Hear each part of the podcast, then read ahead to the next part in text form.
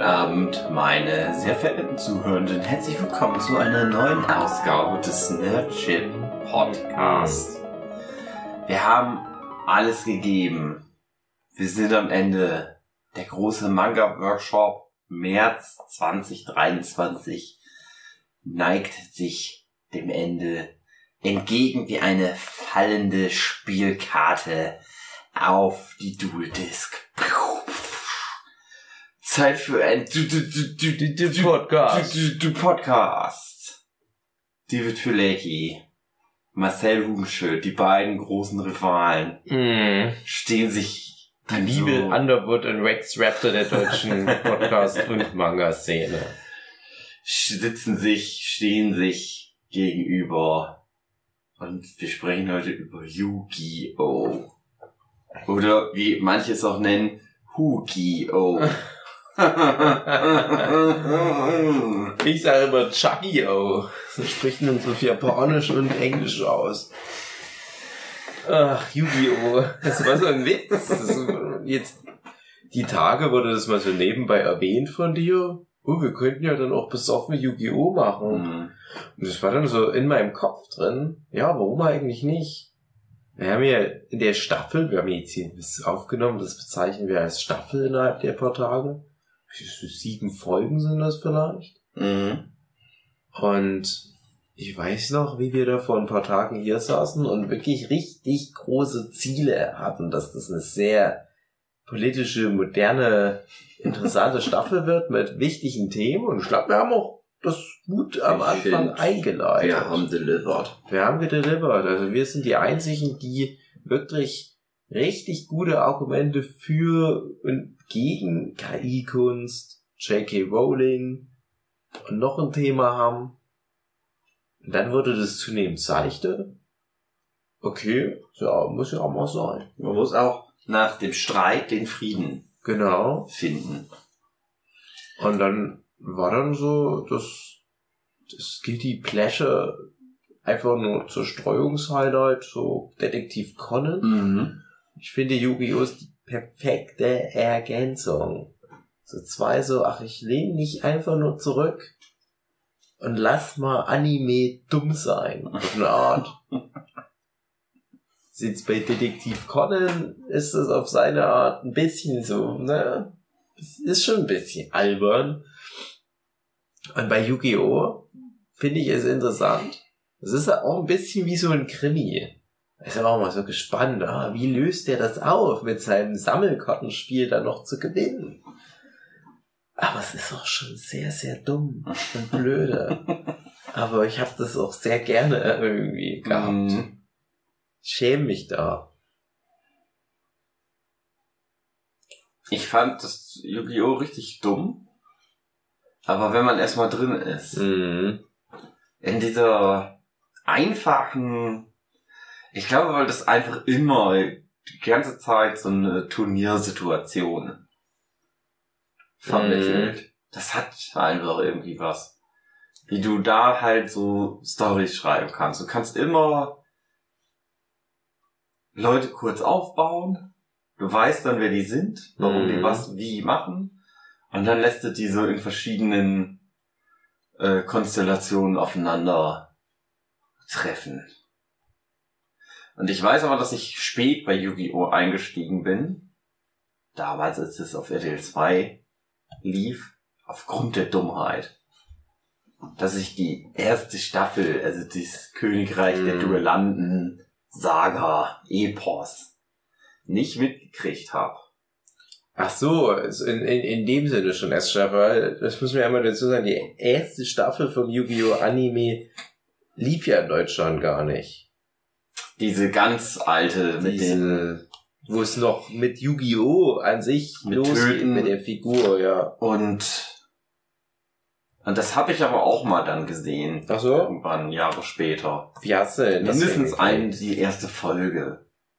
Aber dann wirklich so das richtige, richtig alte, Ja, wo, Richtig, richtig. wo das noch Ja. wirklich darum geht, also gar nicht um Yugi, also nicht um das Kartenspiel geht, sondern nur um Spiel. genau, ja, ja. Genau, Denn er ist ja der König der Spiele. genau. Der kann alles gewinnen. Und in der ersten Staffel ist es ja so, dass in jeder Folge Mhm. irgendwas anderes gespielt wird. Genau. Malefiz, Armwrestling, Kniffel. Und ich kann mich halt in diese Szene erinnern, dass die irgendwie was spielen, wo die Alkohol auf der Hand haben und ein Feuerzeug. Und es darum geht, wie man die Hand wegzieht unterm Feuerzeug. Mhm. Und Yugi, der, Pharao, schafft das. Der andere verbrennt, weil er das nicht schafft. Stimmt, ja, ja. Also ich, ich habe das im Manga gelesen, das lief ja bei uns damals in der Bandzeit. Mhm. Ich überlege gerade, das war noch in der Bandzeit, bevor der Anime kam. Bin ich Mhm. mir ziemlich sicher. Und das wurde schon in der Bandzeit so angeteased, wie, ja, das ist halt auch wieder so ein riesiges Ding. Ich habe mich aber gefragt, warum denn? Was ist denn das so krass? Ich fand das auch vom Stil her komisch. Ist auch so ein bisschen wie Detektiv Conan da in der äh, Folge haben wir ja drüber gesprochen, dass es schon irgendwie cooler Stil ist, aber halt auch sehr eigen. Und es ist halt bei Detektiv Conan durch diese riesigen Augen und so das Spitze und an manchen Stellen Mhm. eckig. Ich finde, es ist bei Yu-Gi-Oh! auch sehr ähnlich in vielerlei Hinsicht. Das ist auch wie die Linien dick gemalt sind, so ganz überrastert alles. Es ist also nicht so ein richtig, richtig zugänglicher Stil erstmal. Mhm. Und dann musste ich mich wirklich auch durch die ersten Kapitel, was dann vielleicht so die ersten zwei Bände, drei Bände vom Manga sind, ich weiß nicht genau, musste ich mich schon ganz schön durchkämpfen. Das ist echt, ist schon nicht so gut irgendwie. Aber es ist halt wirklich aber auch die Geschichte von dem Junge, der introvertiert ist, der Yuki heißt, oder ein Mhm. ein Artefakt findet, ein Puzzle, was er zusammensetzt, was ja eine Anspielung ist auf Hellraiser, witzigerweise. Mhm. So Xenobiten äh, Lore. Guck mal, wenn du dieses Zauberrätsel, dieses Puzzle löst, dann öffnest du ein Portal, da kommen dann so Höllenviecher. Und es ist halt im Manga dann halt der Yami-Yugi, der in Anführungsstrichen böse Yugi. Und der sieht ja im Manga auch am Anfang wirklich doch so ein bisschen gruselig aus. Mhm. Und mit der, mit, ja, mit der Analogie zu Hellraiser geht es dann halt auch noch einen Schritt weiter, dass er sagt, der Yami Yugi, der übernimmt dann immer mal den Körper von dem Yugi und gerade wenn der gemobbt wird oder irgendwie auf Leute trifft, die jemandem Unrecht tun, dann sagt er hier, ich bin so eine Art übernatürliches, göttliches Strafgericht und ich entscheide über Spiele, was aus deiner Seele wird. Mhm. Ja, und dann sterben halt, wie du schon sagtest, doch manchmal Leute. Und das ist so ein Teil der Yu-Gi-Oh! Lore, den vergessen die Leute bei Konami und Mhm. wer auch immer dann noch so bei diesen ganzen Sammelkarten halt drin ist, ganz gern mal. Und irgendwann ist das dann halt alles anders. Irgendwann spielen die nur noch das Kartenspiel, was ja am Anfang mal nur eins von vielen Spielen ist. Weil die merken, ach so, das mochten die Kinder. Mhm. Ich will jetzt nur noch das. Und Yugi, also der Yami Yugi, der ist dann halt auch so ein hübscher Typ.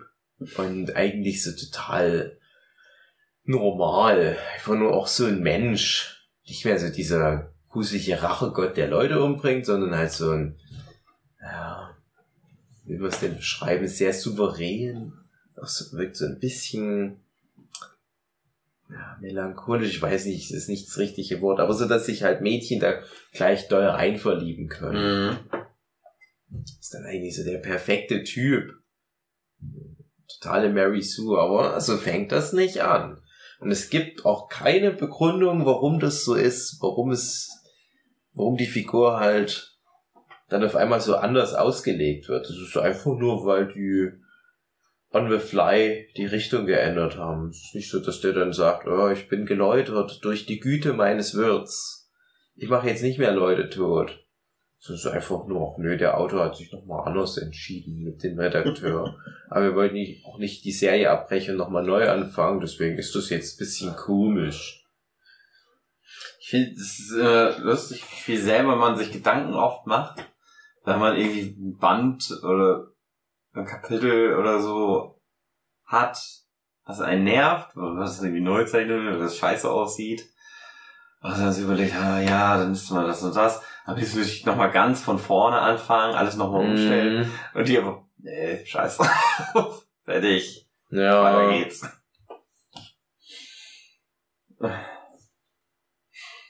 Ja, aber so ist es dann halt.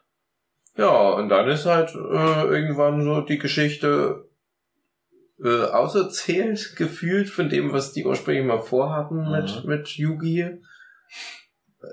Ich weiß auch ehrlich gesagt nicht, wo das hinführt. Es ist ja nicht so, dass der Anime am Anfang oder der,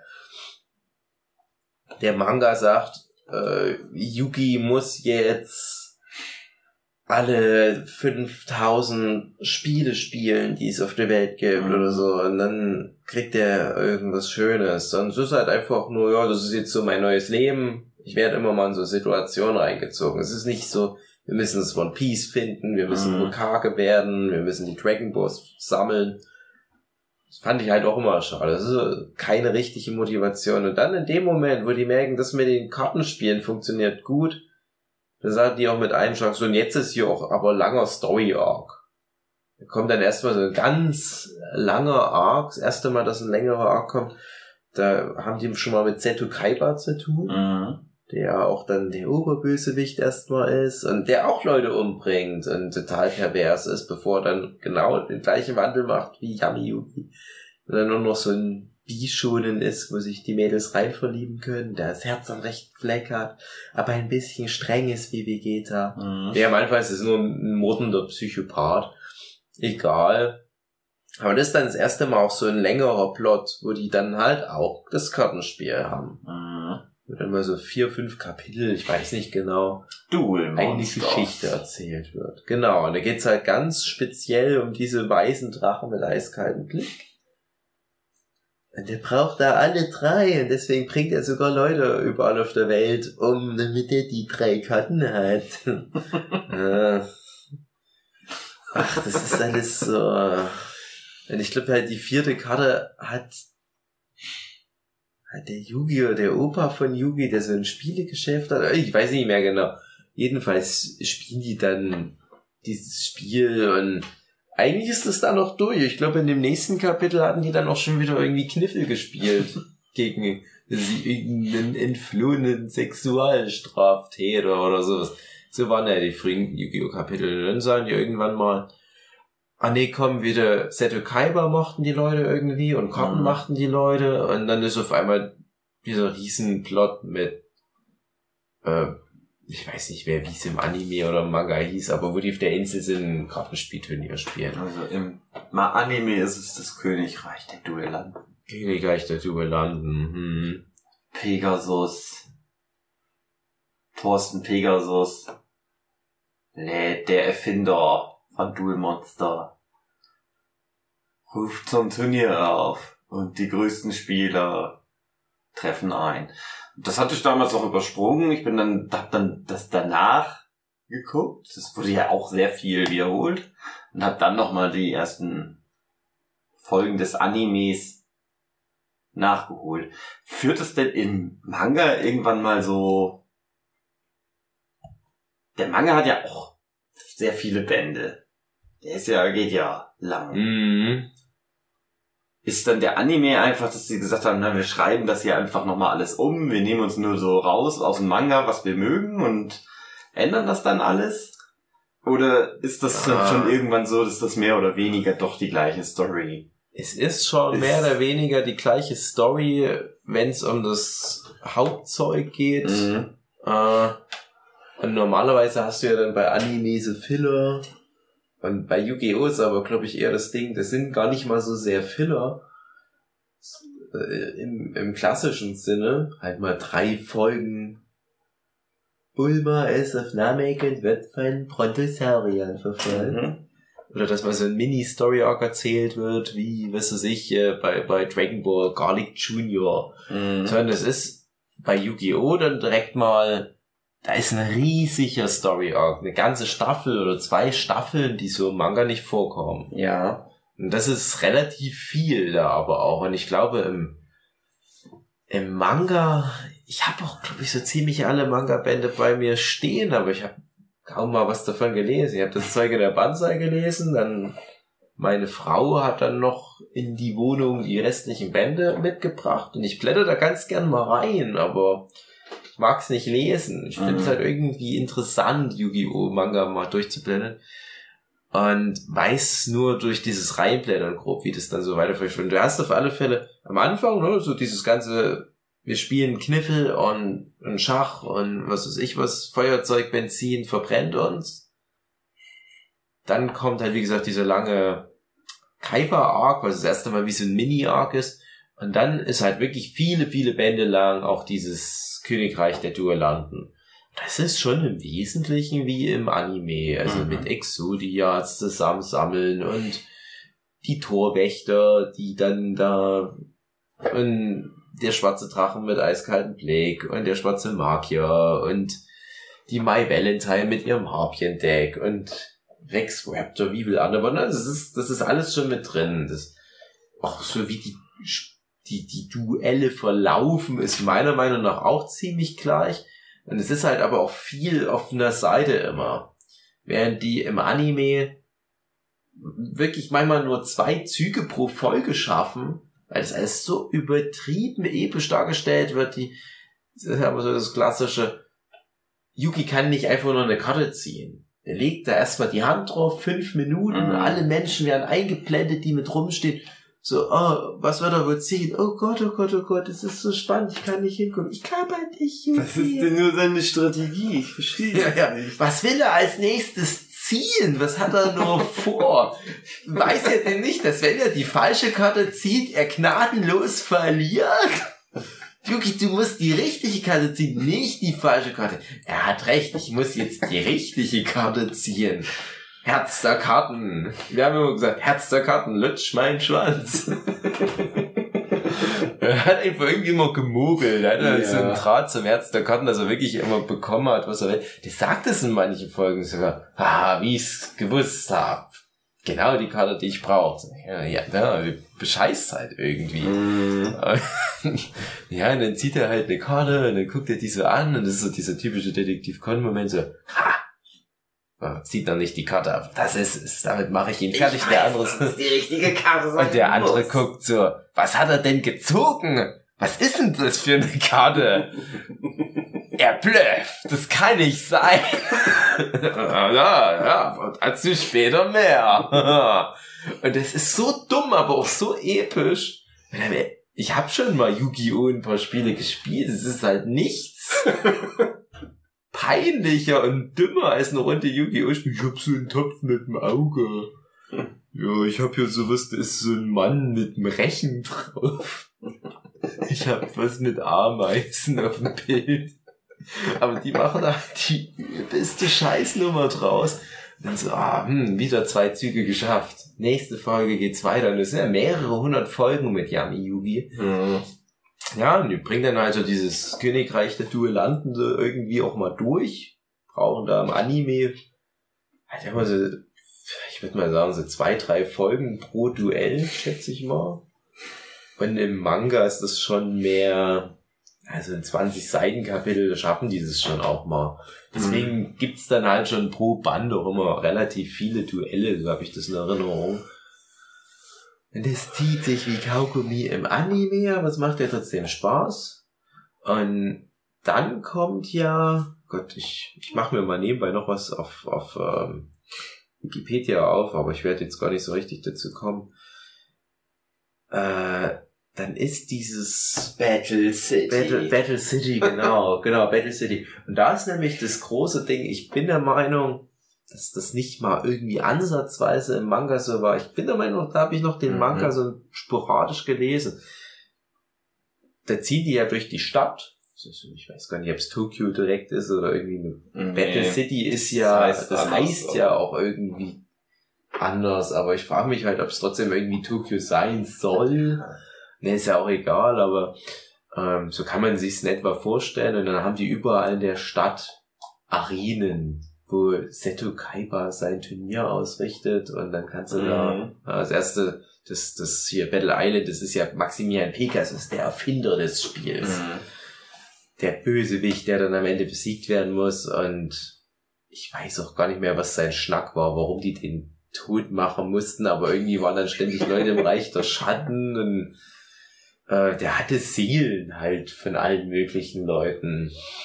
Der hat den, also Yugi war da, weil der den Großvater Genau. eingesperrt hat. Aber ich weiß nicht mehr warum. Keine Ahnung. Ich gab keinen Grund. Einfach nur so, ja, mach da mal mit bei dem Turnier. Ich weiß nur, dass der Großvater ja auch Archäologe war.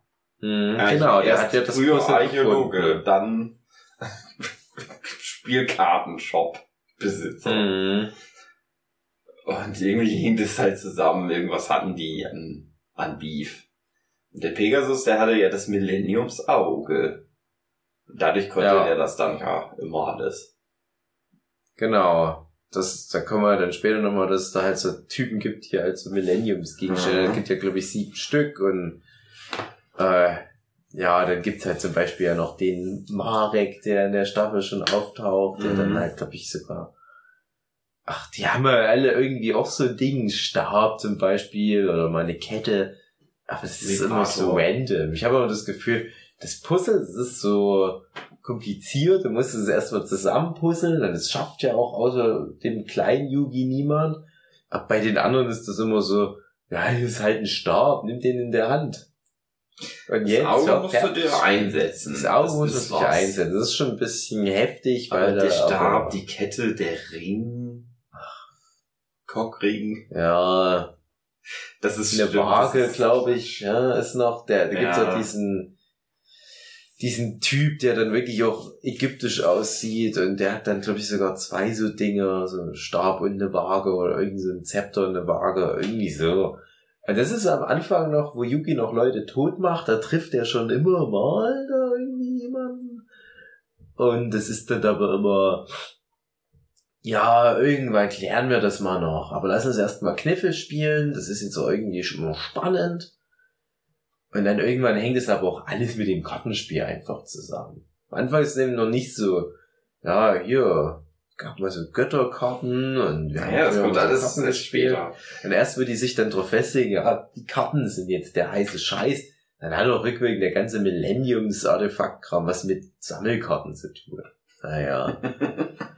Da ist der Duel Monsters auf einmal dieses uralte, ja. das war das Spiel, was schon in den, die Pharaonen schon gespielt Genau, hat. Maximilian Pegasus hat es nur wie neu erfunden, so wie bei den Olympischen Spielen, dass man dann sagt, nee, komm, wir machen Ja, es doch ich mal glaube, neu. darum ging das. Deswegen, der Opa wusste das halt. Mhm. Dass die halt diese Tafeln gefunden haben und dass dann der Pegasus nur im Prinzip die Bilder so abgemalt hat. Weil das war eigentlich nur ein Maler. Konnte schöne Bilder malen. Und der hat das dann halt vermarktet und so ein Kartenspiel gemacht. Mhm. Obwohl, der war ja da cool mit. Der hat ja selber so einen Laden gehabt, wo er die Karten verkauft. Ja, klar. Keine Ahnung. Also erfolgreicher Archäologe. Und da hing aber auch schon der Seto Kaiba ja irgendwie mit drin, aber der war ja nur der, der hat ja die Technik gebaut. Ja. Hologrammtechnik. Ja. Der hat dann die Dual Discs erfunden. Mhm. Das war mal eine Zeit lang das peinlichste Spielzeuggimmick der Welt, weil du dann wirklich Leute auf Schulhöfen gesehen hast. Das haben wir ja noch nicht dazu gesagt, aber natürlich hat es das Sammelkartenspiel dann halt auch in echt auf den deutschen Markt geschafft, Mhm. parallel zu dem Anime und alle haben es gespielt und bis heute ist es ja mega erfolgreich und mittlerweile ist man zum Glück dann auch mit dem Spiel gereift und macht das sich einfach so ein Startkartendeck und spielt normal. Mhm. Damals habe ich wirklich traurig viele Kids gesehen, die dann so ein Plastikding am Handgelenk hatten. Und es ist ja wirklich wie so eine Sense, guckt es raus, wie bei Battle Angel Alita, diese, diese damals Zehner klingen. Dann legst du da so die Karten drauf und irgendwo ist noch so ein Schlitz, wo du dann die Ablagestapel drinne hast und es mischt dann noch angeblich automatisch, macht es nicht wirklich. Ah, total behindert. Es ist ja, Entschuldigung, äh, total, ja, komisch. Mhm. Es ist ja wirklich nur so ein Plastikgimmick und die machen da aber einen Zermond daraus in dem Anime. Naja, hm. Später spielen sie es mal auf Motorrädern, hab ich auch nicht verstanden. Da bin ich da bin ich raus. Ja, ich glaube, da treffen wir uns auch dann ganz gut. Ich, äh, wir hatten das ja schon ein paar Mal jetzt, dieses Wochenende, das Thema äh, Pokémon. Ist ja auch was, was ist, was existiert. Ähm, und so, dass wir immer uns äh, so, so Videos äh, in die Timelines gespült werden. Das sind die neuesten Pokémon, was sind die besten Pokémon, Statistiken, bla bla bla. Und ich habe auch ganz viel Yu-Gi-Oh! Videos. Wie funktioniert das Kartenspiel in echt? Und was ist in der Serie alles Quatsch? Weil die halt aus dramaturgischen Gründen einfach ständig die Regeln geändert haben und Mm. verändert haben und auch oft Sachen passieren, die wie die Karten nicht funktionieren. Ja. Das liebe ich. Das gucke ich mir immer gerne an. Ich spiele das nie, habe das nie gespielt selber, das Yu-Gi-Oh! Ich hasse ja Spiele, ich hasse Spaß. Aber äh, das gucke ich mir dann immer gerne an. Da gibt's so viele Running Gags, wie den Topf der Gier, der so nicht funktioniert, aber der ständig vorkommt. Und es ist auch dieser Gag, also Yugi, Yugi gewinnt ja eh immer, weil er einfach schummelt, weil er dann einfach Mhm. immer die passende Karte zieht, die er gerade braucht. Aber Seto Kaiba schummelt auch ständig, macht auch immer irgendwelche Sachen, die Mhm. nicht gehen und so. Eigentlich alle Hauptfiguren Ja. mogeln sich da so durch die Serie durch. Nein, das ist so ein bisschen wie, äh, als, ja, ja, auch wie wenn wir so ein Pen-Paper-Spiel spielen, so, mal gucken, was mir der Spielleiter nicht Mhm. noch so durchlässt. Ich behaupte, also unsere Lieblingsszene war immer, äh, Yugi macht im ach, Tour Tournament of the Schlag mich tot auf der Insel.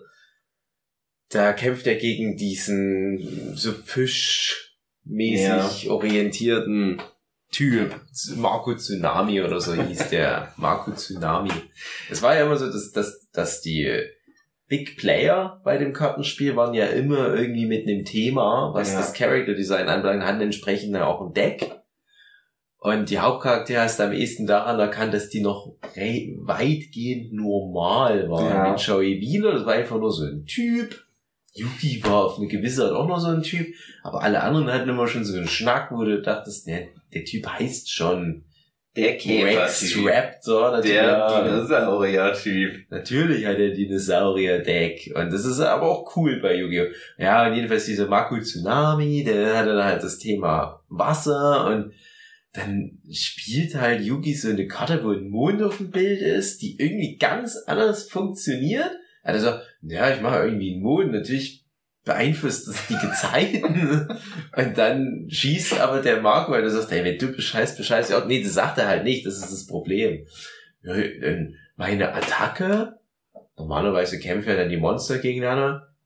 Oh, die, die, die Attacke geht gar nicht auf dein Monster, sondern auf deine Zauberkarte. Ja, und dann greift das Monster die Zauberkarte an. Das ist halt so, das geht nicht in dem Spiel Mhm. so ohne weiteres. Und dann fallen so die Trümmer von Mond so runter. Das ist so ein Bullshit. Das ergibt nichts Sinn, wenn man das Kartenspiel mal gespielt hat.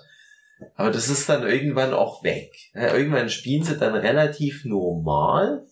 Aber dann kommen ja diese ägyptischen Götterkarten, wo dann halt so, das ist, ist halt dann die, die Staffel, wo sie in der Stadt sind. Und da ist dann so in etwa, ja, es gibt ja diese drei ägyptischen Götterkarten, Slifer der Himmelsdrache, Obelisk der Grausame, Peinige, Peinige. Peiniger, äh, geflügelte Ra. Drachen des Ra. Ganz kurz Exkurs, ich hatte mal einen Comic, der basierte darauf. Die haben da auch Yu-Gi-Oh! gespielt und da kam das auch vor, aber es war so ein Gag-Comic. Mhm. Mit dem habe ich mich damals bei Tokyo Pop beworben und es ist tatsächlich der Comic, mit dem ich dann bei Tokyo Pop unter Vertrag genommen wurde. Also durch den ich bei Tokyo Pop unter Vertrag genommen wurde, aber ich habe dann ein anderes Projekt gemacht. Also nur eine kleine Randnotiz. Und jedenfalls, da ist es so, dass dann auf den Karten keine Regeln mehr draufstehen. Und das muss man halt wissen.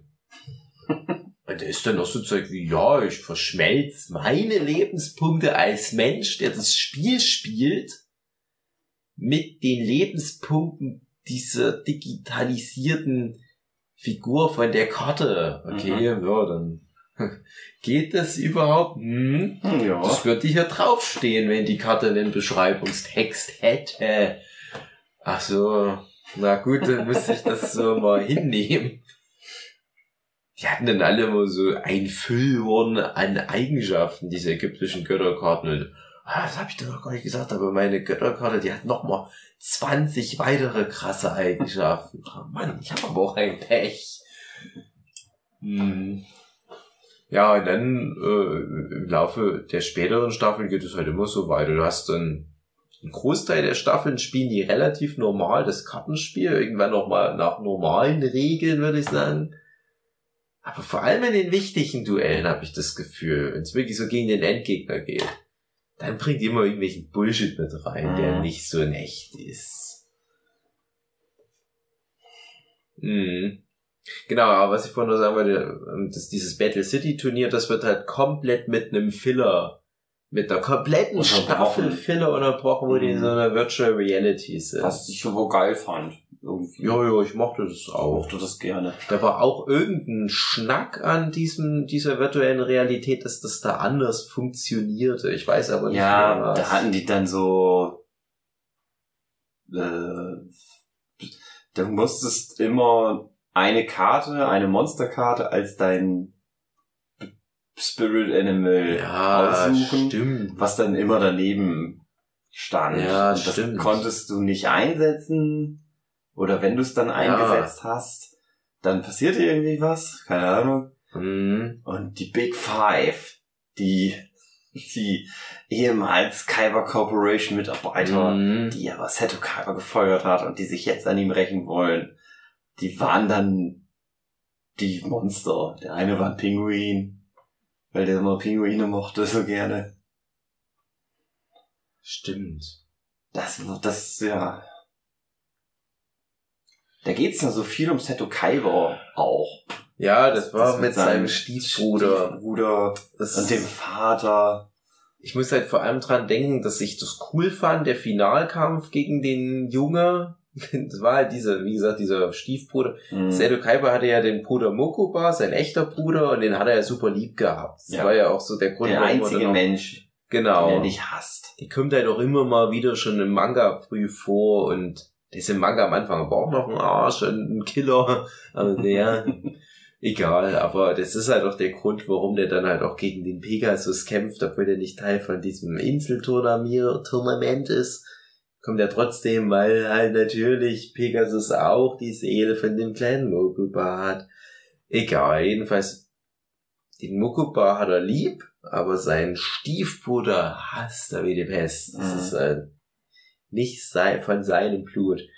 Und die kämpfen halt dann am Ende gegen diesen Stiefbruder, der dann die Virtual Reality braucht, um zu leben, oder was? Ja, der war krank und der Vater wollte den am Leben halten und hat sein Gehirn, sein Bewusstsein in die Virtual Reality Ja. übertragen. Irgend so ein deeper Shit. Und da ist es dann so, dass bei dem finalen Kampf so sich das Setting ständig ändert. Und das ist Mhm. cool. Ich habe das jetzt nicht mehr genau in Erinnerung, aber das ist, glaube ich, echt so, das fängt dann irgendwie mit dem Ursprung des Planeten an und Vulkane und dann, ja, es wird dann so die Erdzeitalter im Hintergrund so schnell ablaufen. Ich weiß nicht mehr genau, wie das war, aber das ja, fand der ich ist war da ein ja schon so lange Setting. drin, dass der das immer beeinflussen kann. Der Mhm. kann ja die Welt einfach so steuern, wie er möchte.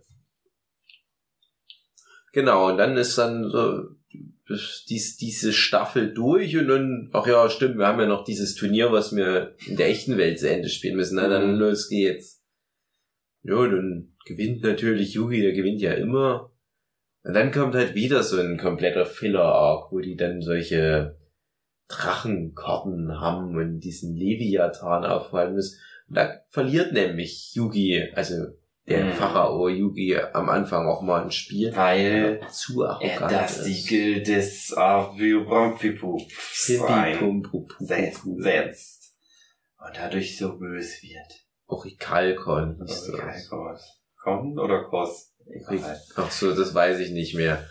Ich weiß nur noch, dass ich parallel, glaube ich, damals Kingdom Hearts gespielt habe und da war das was Gutes, Orikalkon. Doch, die stell dich nicht so an, das brauchst du starke Waffen zu spielen.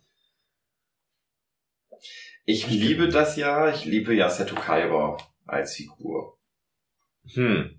Weil das ist so, das ist so, so ein arroganter Assi-Typ, der, der hat so,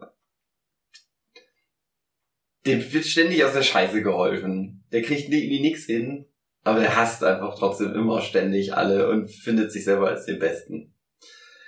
Und dann haben sie ja dieses, diese, diese Battle City, da geht's dann um die Götterkarten und das Ende der Welt muss aufgehalten werden.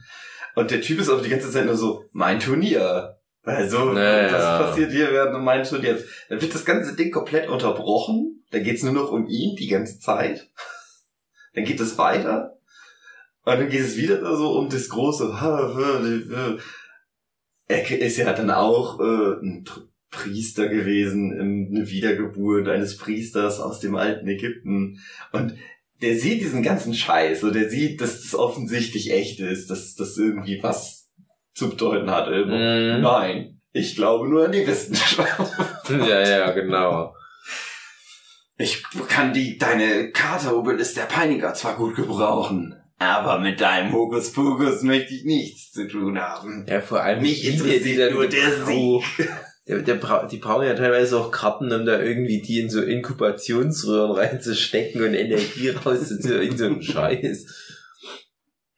Nee, Kaiba ist, ist cool, ne? Wenn er dann aufhört, Leute zu töten, dann wirst du irgendwie auch immer so ein, ja, dann noch so seine Momente, wenn der dann auf Joey Wheeler trifft Mhm. und irgendwie sind das, ich weiß gar nicht mehr, ob das im Manga am Anfang sogar noch so angedeutet wird, dass die ja alle noch in die Schule gehen und im Anime ist das auch so, ja. ja, ja, also Yugi und, und Thea und Tristan, wie sie da im Anime heißen, die auf alle Fälle, aber auch so, ich glaube, Seto Kaiba wird das auch so angedeutet. Das ist halt nur so ein spoiled rich Kid.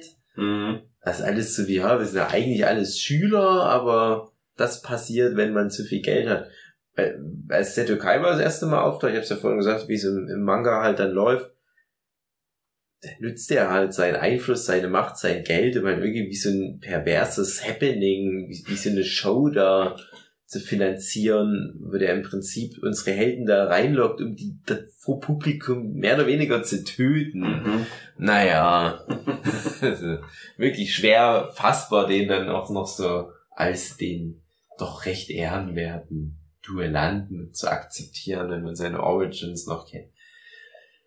Naja, Seto Kaiba. Ja, und dann ist halt nach dem, nach diesem, äh, also ja, wie gesagt, irgendwas mit Drachen und Orikalkos, Orikalkon, keine Ahnung, was Leviathan beschwören. die haben und dann das alle. Drachen und da gibt's halt noch mal so eine andere Hm, magischen Karten. Da kriegt dann auch noch mal wieder jeder eine, eine Karte. Da kriegt dann auch Joey Ja. seine super Zauberkarte. Der- Ich liebe das ja, dass das immer so, das wird so aufgebaut. Yugi hat die ganzen schweren Kämpfe. Mhm. So, in der ersten Staffel. Da gibt's diese Battle City. Da darf dann Joey auch gegen die ganzen äh, Figuren nochmal antreten, die Mhm. Yugi schon besiegt hat. Und der kann halt nix. Ja. Und wird dann mal so durchgeschleift. Und Aber dann Irgendwann. Und, und dann, immer- ja, dann immer wieder so. Das, das Ding ist halt immer, es ist alles so klar irgendwie. Es ist eh klar, worauf der ganze Bullshit hinausläuft. Aber äh, wie, wann was passiert? Mhm. In dem Battle City Finale, da ist ja denn die Mai Valentine auch noch mit dabei. Und die, eigentlich gewinnt die ja gegen den Bösen. Marek. Ja, Marek ist stimmt. nicht, sondern Der Böse, der den betö- be betätselt. Es, ich habe mal eine Frage zu den Millenniumsgegenständen. Ku- ku- Kubu. Marek Ishtar und Marek Ishtar ist der, ist der Bakura. Bakura ist der, so, pass auf, meine Frage ist, in dem Millenniumsring, den hat ja Bakura, glaube ich. Mhm. Da ist ja ein böser Geist drin. Mhm. In dem Millenniumspuzzle ist der Pharao drin. Yami Yugi. Mhm. Und der Marek Ishtar, der hat ja, glaube ich, den Stab. Und der ist ja dann auch besessen von so einem bösen Ja. dunkle Seite oder die kommt dann nur raus oder irgendwie sowas. Haben die alle Gegenstände sowas? Oder Ja. Hatten sie dann nur nicht noch Ideen mehr für, für so böse Nee, Geister? ich glaube nicht. Also es ist ja dann noch in dem in der letzten Staffel schon mal ein bisschen vorgegriffen. Da fangen die ja dann an, diesen ganzen Lore-Rotz zu erklären. Mhm. Und das funktioniert auch irgendwie gar nicht. Das funktioniert schon, weil das, also ich finde, das funktioniert schon, aber das ist halt super flach. Ja, es Das ist. sind halt die Wiedergeburten, Ja. die sind dazu immer, zu immer, was heißt verdammt, aber dafür gemacht, immer wieder zu kommen. Und dann, äh, die halt zu spielen. ja. Yu-Gi-Oh! Ach, es ist halt. Und wer gewinnt, Ist, hat gewonnen, wer verliert, kommt ins Reich der Schatten. es ist ein Ärgernis. Also ich finde, äh, ja, ich, ich weiß leider nichts mehr von der letzten Staffel, aber um das halt nochmal wieder aufzugreifen, diese Struktur von Manga versus Anime, war ganz kurz erwähnt, nach diesem, wir haben da irgendwelche Drachenkämpfen gegen Leviathan, Mhm. da ist dann nochmal so ein Mini-Turnier mit diesem Ja. Siegfried. Und das mochte ich. Das, Ja? Das mochte ich gerne, ja, das, das war wie so deutsche Thematik, ne? In Siegfried, da war irgendwie noch so, so ein bisschen Zeug, was darauf hindeutet, dass das vielleicht, auch wenn es nicht genannt wird, so Deutsches sind. Es, es ging halt um, um den einen Junge und dann noch um irgendwie so den Bösewicht in der Staffel. Ich habe das noch ganz gerade in Erinnerung, die waren dann Brüder oder so. Ich weiß es nicht mehr genau. Aber die hatten dann zum Beispiel Karten wie die Valkyren, die dann so super mächtig waren. Die wurden dann auch mal das erste Mal gespielt und war dann direkt so Instant K.O. in der ersten Runde oder so. Ich, äh? Wie soll denn das funktionieren? Sag ich jetzt nicht. Aber krass, oder? Ja, es ist, ist wirklich krass. Aber die hatten mich da irgendwie mit der Staffel. Die war auch, glaube ich, nicht so lang. Ja, ich glaube, das ist, Und es war halt auch wieder so ein Filler-Ding, aber das mochte ich dann nochmal. Und dann sind die, die kompletten restlichen Folgen des Anime, das halt mit Yami Yugi Anime, nur noch damit beschäftigt, ins alte Ägypten zu reisen, um halt Mhm. sich nochmal so diese alte Story anzugucken. Das ist mega anstrengend, weil es nochmal so richtig viele Folgen sind, wo die nur noch irgendwie durch Ägypten rumstiefeln, ohne so ernsthaft nochmal Karten zu spielen. mhm. Und die vergessen so komplett, was die Stärke des Animes ist. Es ist im Manga wie im Anime gleich. Und das ist halt sehr anstrengend. Und dann erfährst du halt auch irgendwann mal, wer dieser Pharao eigentlich ist. Und dann erfährst du auch noch, wie er heißt irgendwann mal. Wie die alle in Verbindung stehen. Ne? Inkarnation, bla bla bla. Aber du weißt ja eigentlich nur, dass die Karten du, dass spielen. die Karten spielen, genau. Ja. Und das ist sehr nervig. Das ist ja auch Kaiba, hängt da ja da trotzdem auch schon mit drin. Ich denke, ja, es ist ja jeder irgendwie schon Teil der Lore gewesen. Das ergibt keinen Sinn. Und die aus den späteren Staffeln sind aber nicht Teil dieser Lore. Warum denn nicht? Naja, egal, aber hast halt am Ende noch dieses finale Duell. Yuki versus Yuki. Das Mhm. Yuki gewinnt. Spoiler. Und da ist nämlich auch dann mal so, das ist ganz eindeutig diese Aussage vom, vom Yami Yugi. Ich sag jetzt nicht, wie er heißt, für die, die es noch gucken wollen. Wie sein richtiger Name ist. Und da ist es dann ganz eindeutig, sagt es dann nochmal, dass er die Karten bekommt, die er ziehen will. Mhm. Und, Deswegen äh, kann er eigentlich nicht verlieren. Genau, aber Klein Yugi, der sonst halt meistens halt weicht, wenn es an die Duelle geht, der hat halt aber viel gelernt an der Seite seines Pharao-Kumpels. Ja, dann gewinnt er da irgendwie. Dann ist nämlich Weißt du- der Pharao frei und kann dann weggehen. Kann ins alte Ägypten, ins Jenseits Ja. zurückkehren. Ich äh, find, fand das immer komisch. Gerade also in dem, in dem Battle City Ding. Wissen die das eigentlich? Dass der sich, der verwandelt sich ja immer. Der wird dann ja groß. Ja. Aber man hat das Gefühl, Tristan und äh, Thea Joey und Thea, die, die, und Serenity. ja, die raffen das nicht. Mhm. Und irgendwann wird es aber deutlicher. Also die, die machen Andeutungen. Mhm. Also es ist ja also dieses gängige Ding, wenn du so Verwandlungsplots hast, wie auch Spider-Man, der, die ja Batman Pharao und so weiter. Auf alle Es gibt Fälle. diese eine Folge. Nicht nur eine, Ja, ja. aber es gibt die, es gibt die Date-Folge. Und da ist Aha. ganz klar, dass die mit dem Pharao auf, auf ein Date will und nicht mit dem kleinen Yugi. Und der mhm. kleine Yugi ist aber ja ein Thea verliebt. Ist das, ist das die, wo die so in so einem Schwimmbad sind? Die gehen ins Museum, glaube ich. Ah, okay. Dann wird dann nochmal, das eigentlich ist das nur eine Filler-Folge. Ich glaube, da wird dann einfach nur nochmal so, was bisher geschah, mm. so nochmal erzählt. Aber die will mit dem Pharao auf ein Date. Mm. Aber Yugi ist ja eigentlich in Thea verliebt. Mm. Der Pharao, das interessiert ihn nicht. Der kann ja alle Bitches haben. Ja. ich glaube nicht, dass der an Bitches interessiert ist überhaupt. Der will nur Karten spielen. ja. Es gibt noch mehr Staffeln, aber wir haben da welche übersprungen. Das sind so auch so Filler-Sachen. Es gibt noch mal was, da sind die noch mal in einem Videospiel. Nochmal? Ja, Ach ja, die, ja. Da, gehen stimmt. die aber da freiwillig hin.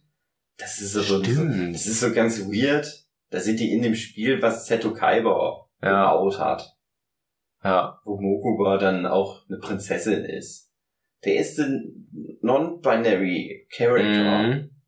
Dadurch. Naja. Stimmt. Und, und dann äh, gibt's noch Dual, Dual, Dual Capsule. Dual Capsule. Capsule Monsters. Ja, und stimmt. Dungeon Dice.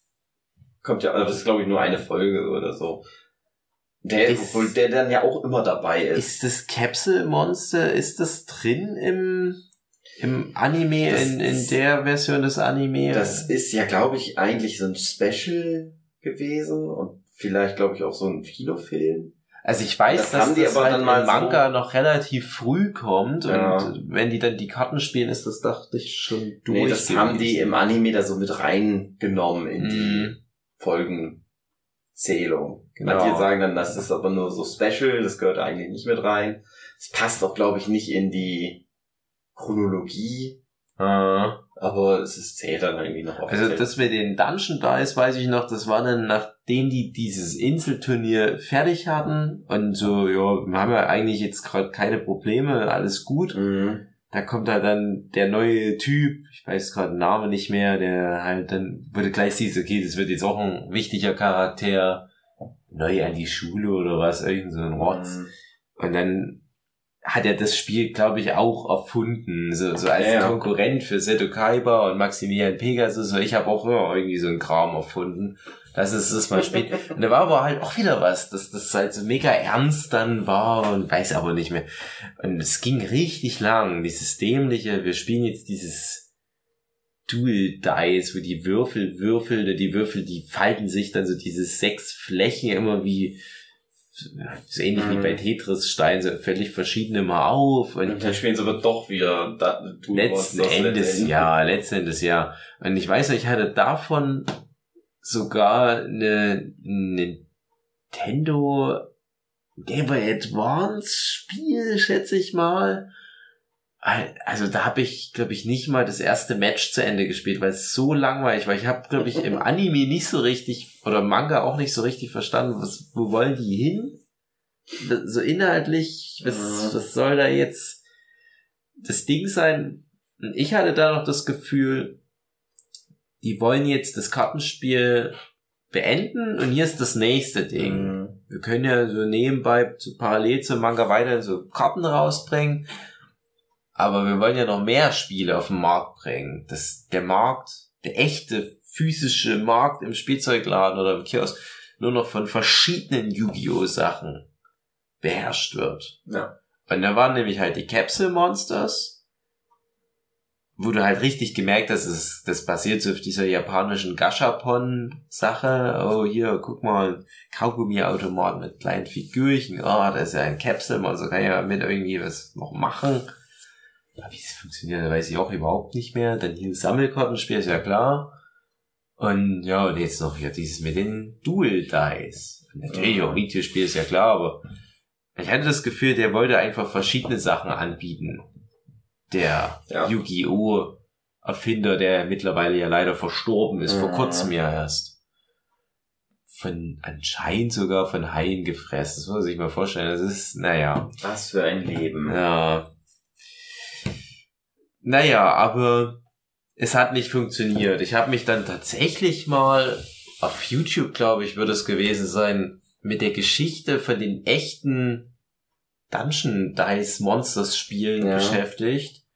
Wo es dann halt auch darum ging, wie wertvoll das dann teilweise mittlerweile ist, weil es sich halt nicht so lange auf dem Markt gehalten hat und es halt nur irgendwie so zwei Editionen gab und nur wenige Monster und es hat halt dann kaum jemand gespielt, so verhältnismäßig, deswegen haben sie es schnell wieder eingestellt, aber das ist die Geschichte von dem Spiel dahinter.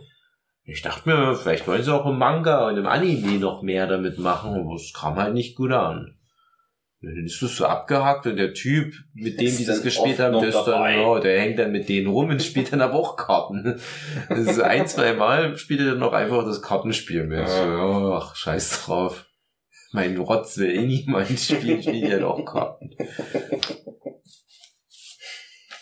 Ähm, das Komische ist, ich habe das, ich habe das damals geguckt, ne, Yu-Gi-Oh! und dann Mhm. kommt diese Battle City Arc und ich bin mir nicht sicher, wie das, ob das, ob ich das dann abgebrochen habe, weil ich keine Ahnung Ausbildung angefangen habe und dann keine Zeit mehr hatte, Yu-Gi-Oh! zu gucken oder so.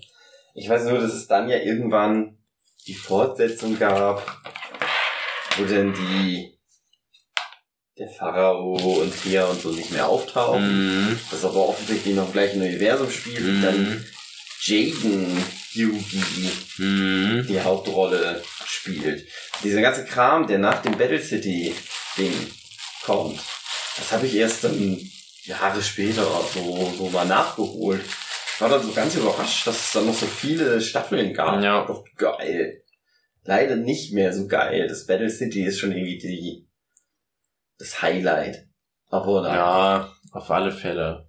Das ist so. und es gibt ja noch mehr Yu-Gi-Oh!, was dann immer wieder dann nichts mehr mit dem Pharao-Gedöns zu tun hat. Ja. Und ich weiß bei den anderen Sachen dann noch irgendwann nicht mehr, ob die alle noch in Canon sind, aber ich habe halt das, also das, das, das ist halt so, du hast das, was bei uns so in frühen 2000ern lief, dieses Yu-Gi-Oh! Battle Monsters oder wie das genau dann hieß, da, wo halt die erste Staffel mehr oder weniger fehlt. Das ist ja so auch eine Definitionssache. Ist das wirklich die erste Staffel oder ist das halt ein separater Anime? Mhm. Aber es ist schon irgendwie in Canon, weil es baut auch darauf auf, aber es ist so, so wie wir zählen nochmal neu, so wie, wie Dragon Ball Z und das alte Dragon Ball, so ein bisschen der Ja. Art und Naruto Shippuden und Naruto. Und die haben halt ja die erste Staffel auch nie nachgeholt, egal wie erfolgreich das war. Es war ja mega erfolgreich, überall auf der Welt, aber auch in Deutschland extrem erfolgreich. Ich habe dann noch mich mal mit mit einigen Händlern unterhalten, so Comicbuchhändler, die gesagt haben, ja, ohne Yu-Gi-Oh! Karten hätten die ihre Läden dicht machen können damals. Das war ja parallel zum Manga-Boom. Und auch Yu-Gi-Oh! Manga haben ganz stark beeinflusst, wie Manga in Deutschland auf einmal verkauft wurden. Ich habe ja auch so Nummern wie, dass eine Banzai dann immer rauskam mit einer eiskalter Drache, mit ne, weißer Drache mit eiskalten Blick, Sammelkarte. Mhm. Die war dann überall ausverkauft und war dann 50 Euro wert auf Ebay und solche Nummern. So ein richtiger Hype. Das so richtig, es kam in RTL 2 News, kamen Yu-Gi-Oh! Nachrichten und so weiter. Und trotzdem haben die nie die erste Staffel gebracht. Und dann, um halt den Hype weiter zu befüttern, kam dann immer direkt das nächste, das nächste, das nächste. Und dann war bei dem Jaden Yuki nach Staffel 3 oder so einfach Schluss. Also, Mhm. nee, wir bringen das nicht zu Ende. Und das machte ich aber super gerne, die Jaden Yuki Sachen, Mhm. weil die sind ja auf einer Akademie und das war alles ein bisschen lustiger und ironischer und der Jaden Yuki, das ist halt auch ein trolliger, lustiger, so ein treu doofer Anime-Hauptcharakter, wie man es halt so von einem Son Goku und einem Monkey D. Ruffy mehr Mhm. kennt. Und alles nicht so super apokalyptisch, aber trotzdem am Ende hat es immer so einen übertriebenen Endgegner. und Es war teilweise so abstrus. Und die haben das einfach nicht zu Ende erzählt. Ja. Und dann kam halt dieses deutlich düstere angelegte 5Ds, wo die Motorrad fahren. Mhm. Und bei dem, mit dem, mit der Akademie mit Jaden Yuki, da haben die ganz oft sich auf das erste Yu-Gi-Oh! bezogen. Ja. Da kommt mal Maximilian Pegasus vor und sagt, hey, hier, Junge, der wie ein Koala aussieht, du kannst gut malen. Komm mit zu mir und mal mit mir Yu-Gi-Oh! Karten, minderjähriger Junge. Ganz kurzer Exkurs, ich fand es immer komisch, dass die dass Pegasus mit Pinsel und einer Mischpalette auf dem Arm seine Karten dann teilweise gemalt hat, obwohl das doch eindeutig digitale Koloration war. Naja, gut. Na, der hat das, Unlogisch. der hat das so wie ich meine frühen äh, Cover alles erstmal so gemalt, Ja. eingescannt. Oh, Das gefällt mir irgendwie nicht und dann so dann Ja, wieder drüber genau. gemalt. Hab ich auch, digital. hab ich auch gemacht. Aber das haben sie dann in, in der neuen Serie dann auch mal aufgegriffen und da hat es dann funktioniert. Das ging dann, das, das machte dann Sinn. So, und da kommt dann auch am Ende, das habe ich dann aber nie gesehen, Yuki vor. Mhm. Und Jaden Yuki spielt dann gegen Yuki Karten. Mhm. Das habe ich nur gelesen und gedacht, ach, was für ein epischer Moment es sein muss. Es ärgert mich bis heute, dass ich das halt nie gesehen habe, ob ich die Serie so mochte. Kommen ja so immer mal Figuren wieder vor von früher. Und dann dieses 5Ds, da habe ich dann wirklich überlegt, ist das dasselbe Universum? Weil soweit ich es geguckt habe, kam nix. Aber es gibt dann mal, es wirkt doch alles so ein bisschen dystopisch. Also Aha. es wäre die Welt irgendwie am Abgrund. Und da gibt's dann aber mal so ein Straßenduell, wo jemand gegen Joey Wheeler kämpft. Ah. Das ist das eine Ding, ne? Ah, der Typ hat gegen Joey Wheeler verloren. Joey Wheeler ist so krass und du siehst aber Joey auch nur von hinten. Mhm. Das ist auch nur wie so ein Standbild, so ein Cutaway-Gag. Da dachte ich, okay, ja, dann ist das halt auch in Canon. Und da habe ich aber nur vielleicht so 10, 20 Folgen, wenn überhaupt, noch durchgehalten und dann ab da nur noch so alle paar Jahre mitbekommen, dass es wieder einen neuen Anime gibt mit einer neuen verrückten Frisur bei der Hauptfigur. Mhm. Und da war ich dann aber schon nicht mehr in der Lage, nochmal mich darauf einzulassen. Vor einigen Jahren kam ein Yu-Gi-Oh! Film ins Kino. Ja, Und zwar der, also das waren dann halt wieder die ganzen alten Figuren. Und da habe Ja. ich mich vom Hype packen lassen. genau. Normalerweise hasse ich ja Anime, dafür bin ich ja bekannt. Mhm. Aber äh, da war so, da haben sie die ganzen alten Sprecher, Mhm. also die deutschen Synchronsprecher für die deutsche Version. Sebastian. Schulz. der ist den ganzen Kram wieder ins Kino gebracht und dann war ich dann da. Das ist einer meiner schönsten Kinoerlebnisse Ja. gewesen, wenn alle Leute Bock hatten. Ja. Das war so richtig, wir standen, da musste ich nicht wirklich anstehen, normalerweise kommst du ja so immer ins Kino einfach rein. Aber Mhm. Warum auch immer, waren dann alles schon früh da. Und man stand so in der Reihe und das hat so richtig schön so geschnackt. Alle Ja. Leute haben sich gefreut. Der Film war dann, naja, Ja. Ja. ging so. Aber aus da finde ich es wieder toll. Da ist ja dann auch wieder Seto Kaiba ganz Mhm. groß dabei. Und der erfindet dann ja der, eine Zeitmaschine. Nur um mit dem fucking Pharao endlich doch noch seine Revanche zu bekommen. Oh Gott. Echt? Das habe ich nicht mehr in Erinnerung. Das ist so wie so eine After-Credit-Scene irgendwie. Der ist die ganze Zeit, ist Seto Kaiba so da, der spielt auch eine Ja. wichtige Rolle in dem Film. Vielleicht habe ich einfach die After-Credit-Scene nicht gesehen, weil ich habe den dann mal im Fernsehen gesehen. Ich kann mich an diese Szene nicht erinnern. Ja, der baut dann halt immer schon was im Hintergrund, das kriegt man aber so mit. Dann geht's aber ja und dann wieder irgendjemand will irgendwas Böses machen. Mhm. Und der Pharao kommt ja gar nicht vor in dem Film, weil der ist ja, spielt ja nach der Serie und der ist ja weg. Mhm. Und Yugi Moto muss selber. Er ist ja offiziell der König der Spiele und gewinnt dann halt. Mhm. Ja, alles gut, alles gut. Ja, und ich glaube, dann ganz zum Schluss kommt das dann nochmal. Das ist halt ein Zettel so riesige Maschine gebaut, krass, bla bla bla. Setzt sich da rein, fliegt, fliegt durch Space, kommt an und man sieht die Pyramiden im Hintergrund und er geht da so drauf zu und man sieht in der Ferne den Pharao stehen. Geil. Ja, damit endet meine Yu-Gi-Oh! Äh, Verbundenheit. Ja, ich weiß das auch noch, dass, dass der Film äh, auch bei mir im Freundeskreis halt so ein Riesending war Mhm. und dass das halt auch, ich, ich weiß nicht, ob es maßgeblich der Film war, aber vielleicht nicht ganz irrelevant, dass es dann so einen Trend gab, dass bei uns in Chemnitz im Sinister so eine Anime-Nacht ständig gemacht Mhm. wurde, wo die halt dann bis dahin so, wenn überhaupt mal so einen Ghibli-Film gezeigt haben. Und dann war das aber so eine feste Instanz. Ja, normalerweise ist das im deutschen Kino jetzt nicht so groß, aber wir machen mal so diese typisch japanischen Double-Feature. Jetzt läuft dann hier so ein, was so ein One-Piece-Film und so ein, was ist, keine Ahnung, was es da alles gibt. So, so ein Demon Slayer-Film. Das war dann immer sehr erfolgreich. Das Ja. war sehr viel Solidarität. Und das war halt dann nur wie so eine Mini-Convention im Prinzip. Ja. Ja. Und ja, für mich kam der dann auch ein bisschen zu spät. Ich habe ihn dann noch Jahre später nachgeholt und ich kann mich nur erinnern, dass irgendwie so ein weißer Cyberdrache dann. Das weiß ich aber alles nicht mehr so. Scheißegal. Dummer Film halt. Aber ich fand es halt schade, dass, dass das Franchise so funktionierte, dass die eigentlich ja den Anime im Wesentlichen gemacht haben, um das Kartenspiel zu promoten. Ja. Und das war nämlich halt dann auch die Begründung, die ich dann Jahre später mal rausgefunden habe, warum die dann dieses äh, Yu-Gi-Oh! GX nach, was ich, drei Staffeln, was es halt war, einfach in Deutschland eingestellt haben, weil dann die neuen Kartenspielerweiterungen rauskamen und die bezogen sich schon auf 5Ds. Und ich mir, Das ist der Grund, warum ihr so ein narratives Medium abwirkt. Das, das darf nicht sein. Ja. Ja.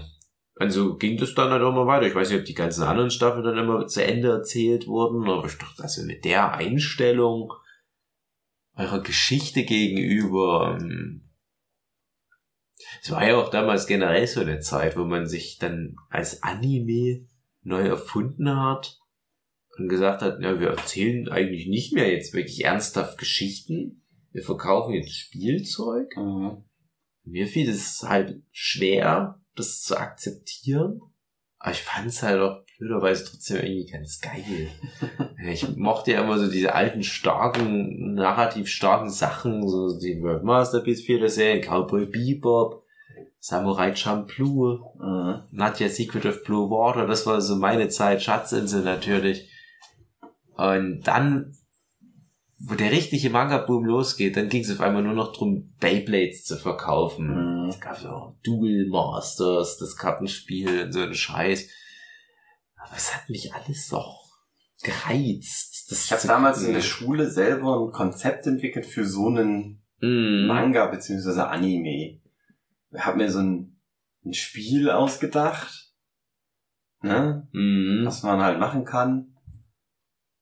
Und wo man dann halt, wo meine Idee war, ja, das vermarkte ich jetzt. Ja. Gehe ich an irgendeine, zu irgendeiner Spielfirma, sag, stell das vor, äh, das ist das Konzept und das ist der Anime dazu, den mache ich jetzt. Und den Ja. Manga zeichne ich jetzt. Und das wird der neue heiße Scheiß. Und da weiß ich, dass ich mich mit vielen so richtig so, ähm, mit so meinen Freunden halt, äh, so, so, so Gespräche geführt habe. Was magst du denn gerne? Mhm. Was ist so, so richtig so Marktforschung, betrieben, ja. Ja, aber das ist traurig, weil ich glaube, das ist halt einfach was, wo du dann auch so reingedrängt wurdest als Mangaka, dass das das Ziel sein muss jetzt. Es geht nicht mehr drum, so dein, dein Herr der Ringe-Epos zu platzieren. Es geht jetzt drum, ja, ich muss so Cross-Promo-mäßig jetzt den Markt öffnen für so Spittel. Mhm. Und, Also bei mir haben die halt auch offene Türen aufgerissen. Ich habe natürlich auch irgendwie mal ein Kartenspiel zu der Zeit entwickelt. Und ich habe halt, also Pokémon muss ja auch sein, das ist ja die Zeit des Pokémon-Anime, Ja, ja, ist ja ganz klar, da geht's ja auch darum, eigentlich die Videospiele zu promoten. Und das Kartenspiel natürlich auch. Und ich habe halt damals auch gedacht, das wird in Deutschland die Zukunft für uns deutsche Mangaka. Mhm. Ah, Das könntest du nie hierzulande. Das ist was für eine dumme Idee. Aber auch die komische Vorstellung, dass das in Japan so selbstverständlich ist, weil Yu-Gi-Oh! ist ja auch schon ein Jump-Manga, dass die mit einer absoluten Selbstverständlichkeit sagen, ja, so gefühlt jeder dritte unserer Manga wird hier eine ries, eine riesen Marke.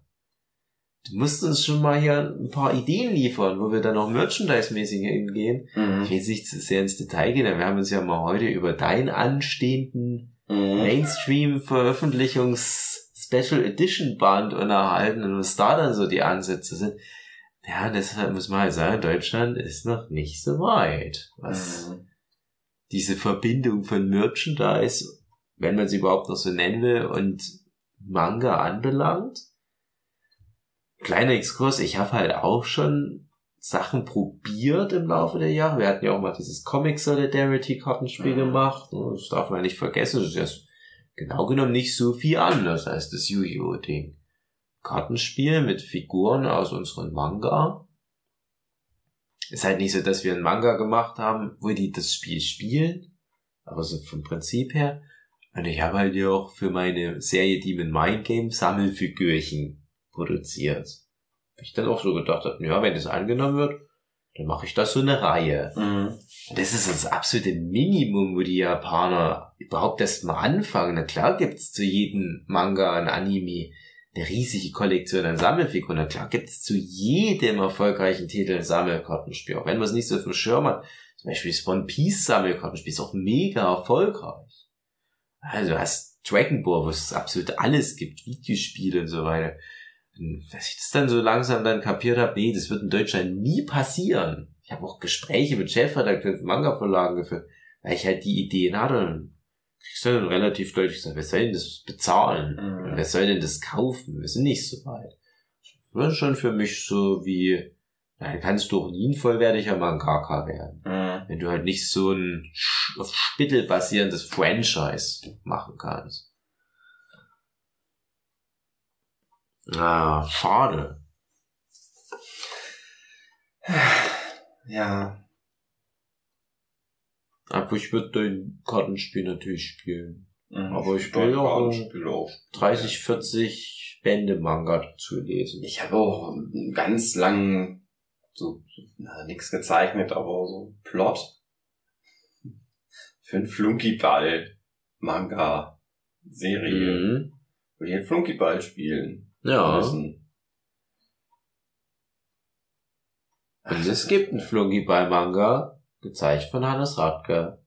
Ja, hat er schon Ja. mal gemacht. Und das Vor ist ein paar wie Yu-Gi-Oh! Äh, nee. Ja. Dann lese ich den nicht und dann mache ich den einfach. Und der Hannes kriegt dann aber auch Geld Ja, für die ja. Was halt, weil er das hassen würde, glaube ich. Ich glaube, Hannes hat es auch mehr als so eine Auftragsarbeit gemacht Ja. für so ein paar Jungs, die gesagt haben, hey, die Welt braucht Flunkyball-Manga. Ja, hätte ich mich mal fragen. Ja.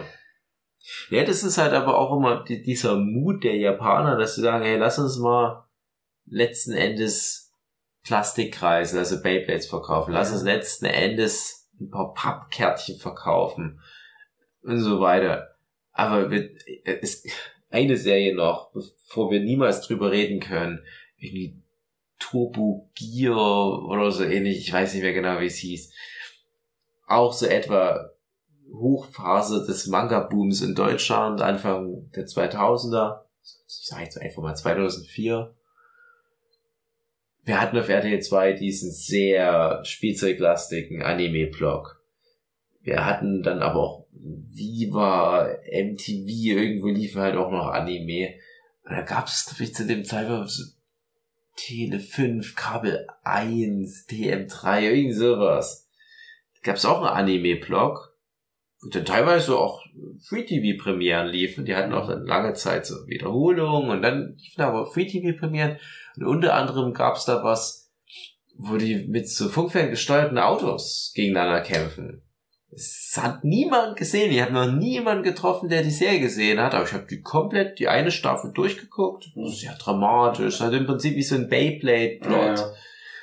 Und ja, es ist auch legitim, auch das zu machen. Ich kann mir auch vorstellen, dass dann in Japan in den Spielzeugläden halt dann diese entsprechenden Autos rumlagen. Aber bei uns war ja dann immer halt so Beyblade, Yu-Gi-Oh! Karten, das gibt's ja bis heute noch. Ja. Also alles vorhanden. Ich weiß nicht mehr, wo ich, wo ich ursprünglich drauf hin wollte, aber es gab halt all diesen, diesen Spittel. Ha? Und ich habe das auch alles mal irgendwie ausprobiert, mal mitgenommen. Mhm. Ja, ist auch irgendwie ein bisschen traurig. Hab halt einmal Beyblade gespielt. Hab auch mal ein paar Yu-Gi-Oh! Karten. Dann auch so Freunde gehabt, mit denen man immer mal spielen konnte.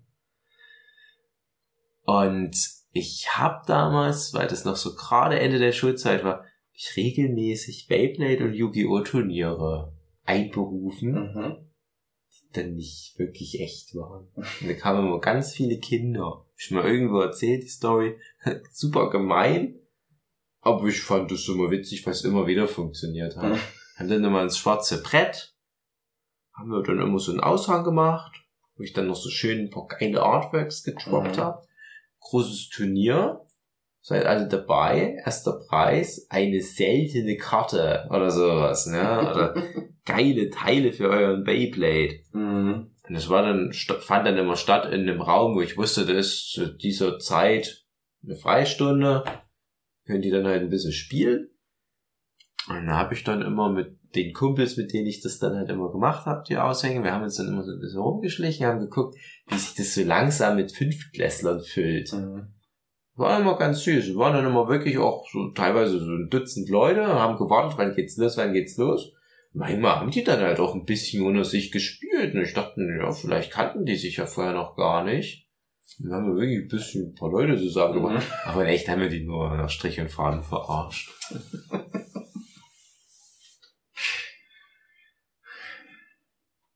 weiß ja nicht mehr, wo ich eigentlich vorhin mal drauf hinaus will. Ist auch egal.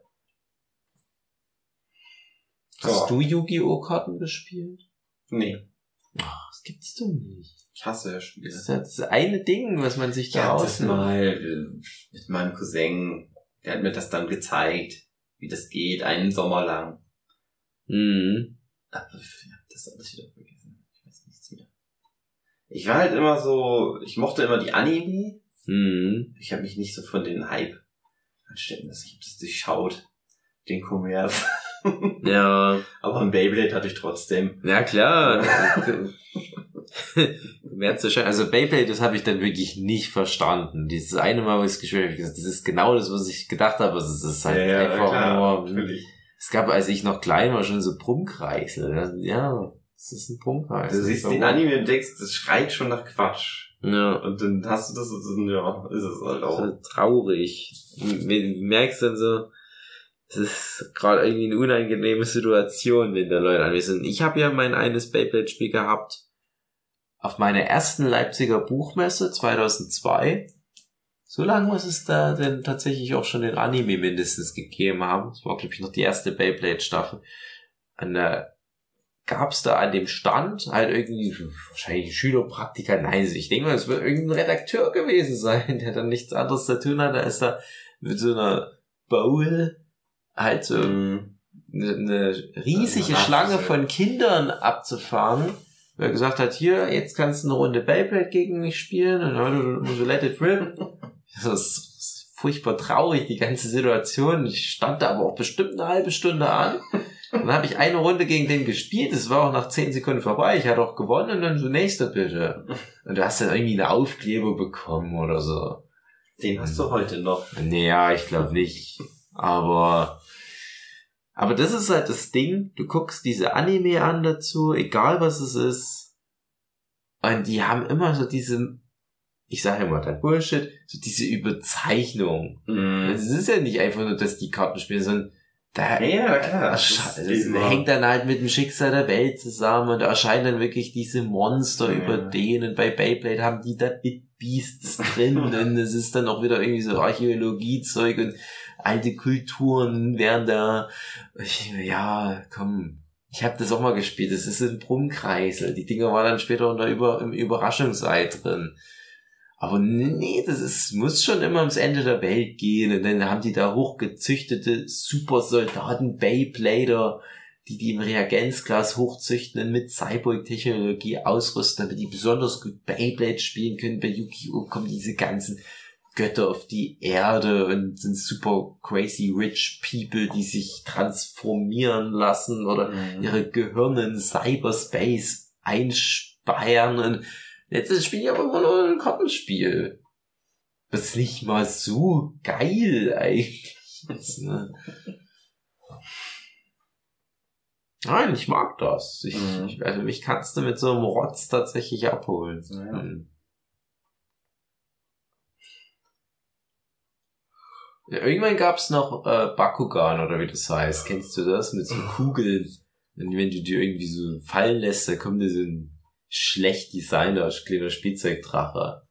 Die sind super teuer und sehen nicht gut aus und ich kann mir nicht vorstellen, dass man das wirklich spielen kann. Aber alle Kinder in meiner Verwandtschaft, die unter 10 sind, haben Bakugan im Wert von 1000 Euro. Manchmal frage ich dann, ob die das spielen, weil ich manchmal auch so Bock hab, das mir beibringen soll. So, nee, die spielen nichts von den Dingern. Die sammeln nur die Karten wegen den Bildern und die haben halt Beyblades, um halt Brummkreisel zu machen, aber nicht gegeneinander zu spielen und die haben halt Bakugan, weil halt RDL2 gesagt hat, dass die Bakugan kaufen sollen.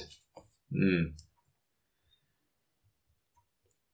Na, ich bin mal gespannt. In zehn Jahren haben wir dann vielleicht auch was. Bis dahin müssen unsere Zuhörer noch warten. Die nächste Revolution im Spielzeughandel. Ja. Wollte ich vor einer Stunde schon im Bett sein. Ja, Ich muss nämlich morgen ganz früh aufstehen. ich muss auch ganz früh Der Spaß aufstehen ist aus nämlich vorbei. Solidarität. Der Spaß ist vorbei. Das schöne rumgezeichnet. Time to nicht mehr, Duel. Ja. Gab's irgendwas bei Yu-Gi-Oh! wie dann die Duelle beendet und manchmal, wenn man aufgibt, dann hält man seine Hand über sein Deck. Ja. Das machen wir Das jetzt im übertragenen Sinn. Wir halten die Hand über den Podcast. Ja. Wir geben auf. Liebe Fellow Kids da draußen, wie war eure, euer Leben mit Yu-Gi-Oh? Habt ihr immer an das Herz der Karten geglaubt? War ihr im Reich der Schatten? Manchmal denke ich, mein Leben ist das Reich der Schatten. Mm. Habt eine schöne Woche. Schreibt alles in alle Kommentare, wie immer. Sehr komplizierter Hilferuf aus deiner Depression heraus. Und macht's gut. Ja, tschüss. Tschüss. Ist- André, fügt mal noch was ein, was sich auf Yu-Gi-Oh! bezieht. Ich wette, da gibt's noch irgendwas. So, ähm, dieses Geräusch von den Piep, piep, piep, piep, piep, piep, wie das dann aufhört und dass wir halt jetzt tot sind, weil wir keine Lebenspunkte mehr haben. Stimmt, ja. Danke, André. Tschüss.